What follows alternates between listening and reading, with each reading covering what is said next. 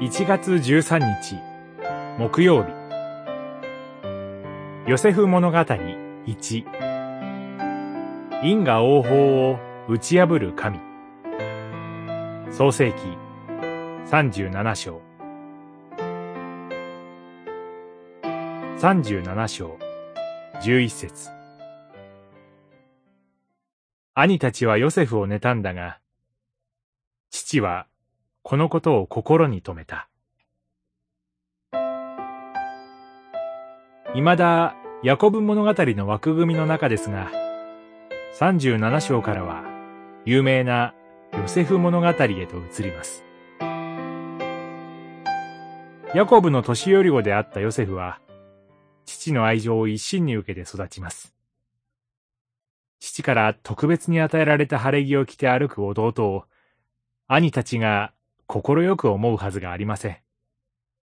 ある時、兄たちはヨセフを穴に突き落として対象に売り飛ばし、父にはヤギの血に浸した晴れ着を見せて、殺されたかのように見せかけます。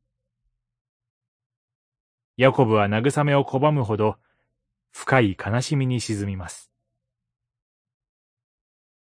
ヤコブとエサウ兄弟の確執を生んだ、親の偏愛という過ちをヤコブが繰り返し、その原因となった晴れ着が彼の悲嘆をもたらす。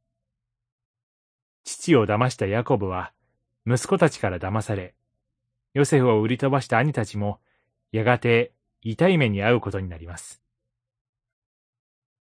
すべては、因果応報の物語になっています。自分が蒔いた種を自分で刈り取る。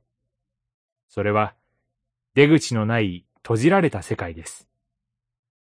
しかし、そのような息が詰まる人間世界に風穴を開けるのが、ヨセフが見た夢、すなわち、上からの神の啓示です。そのことに、ヤコブだけが心を止めました。そういえば、ヤコブ物語の転換点も夢でした。人間のドラマを導くのは、いつでも神なのです。祈り。神様。すべてが因果応報に見えるときも、あなたがこの世界と人生の主であることを覚えさせてください。